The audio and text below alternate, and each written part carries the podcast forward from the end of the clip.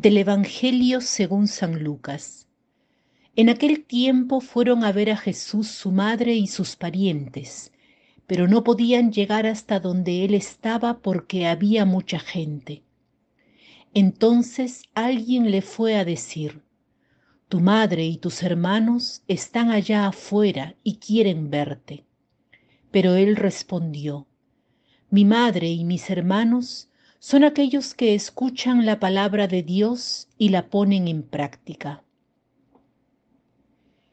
El Evangelio que la liturgia, nos ofrece hoy es un pasaje brevísimo, apenas tres versículos del capítulo 8 del Evangelio de Lucas.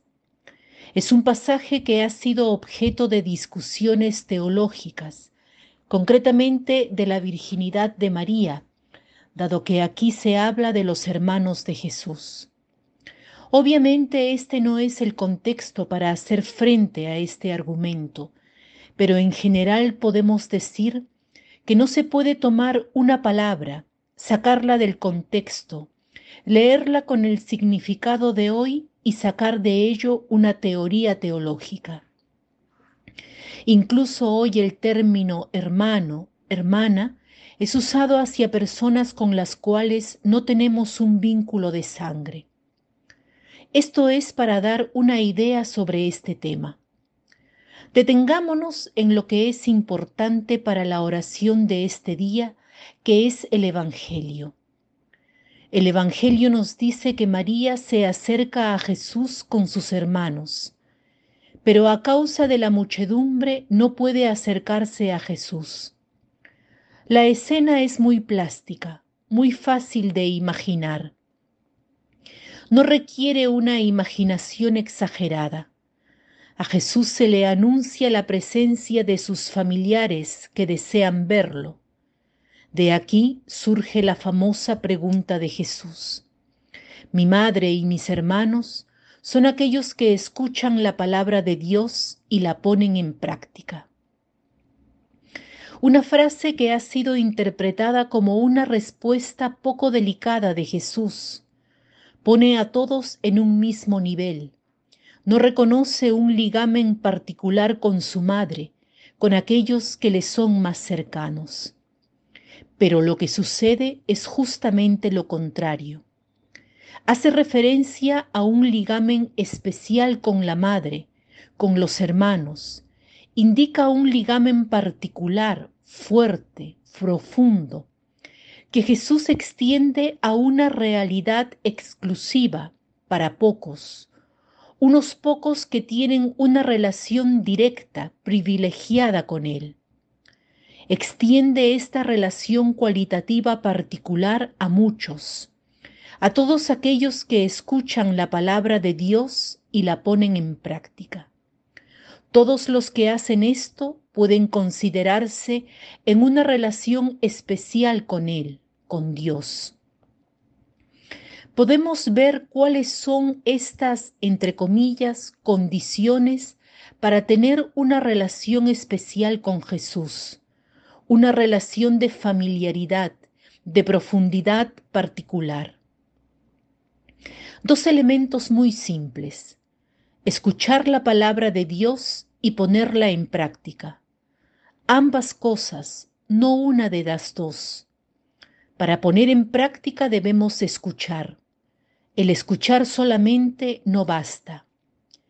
Este es un pequeño programa de vida espiritual aplicable para todos, para quien está al inicio de la vida espiritual y para quien está ya hace tiempo en camino. Entonces nos preguntamos, ¿escucho la palabra de Dios? ¿La leo? El hecho de que escuches esta meditación es un momento de escucha de la palabra de Dios. Continuemos así, mantengamos esta escucha. Pero no basta, hay que ponerla en práctica. Es como regresar a la infancia cuando no bastaba escuchar a la mamá, al papá, era necesario hacer lo que decían. Una escucha verdadera no está al nivel de los oídos, sino que está al nivel de las acciones. Se escucha verdaderamente cuando se hace lo que se escucha. Uno se siente escuchado cuando lo que se dice se hace. Este ligamen entre la escucha y la acción es un ligamen que está en la vida. Este es el motivo que nuestro recorrido de crecimiento espiritual se juegue aquí. Escuchar la palabra, pero sobre todo aplicarla. ¿Cómo aplico la palabra de Dios que escucho? La aplico en modo concreto, tangible, verificable.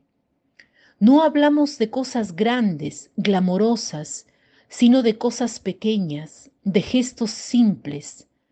Para crecer en el amor de Dios y de los hermanos, no debemos dar la vida como ha hecho Jesús en la cruz.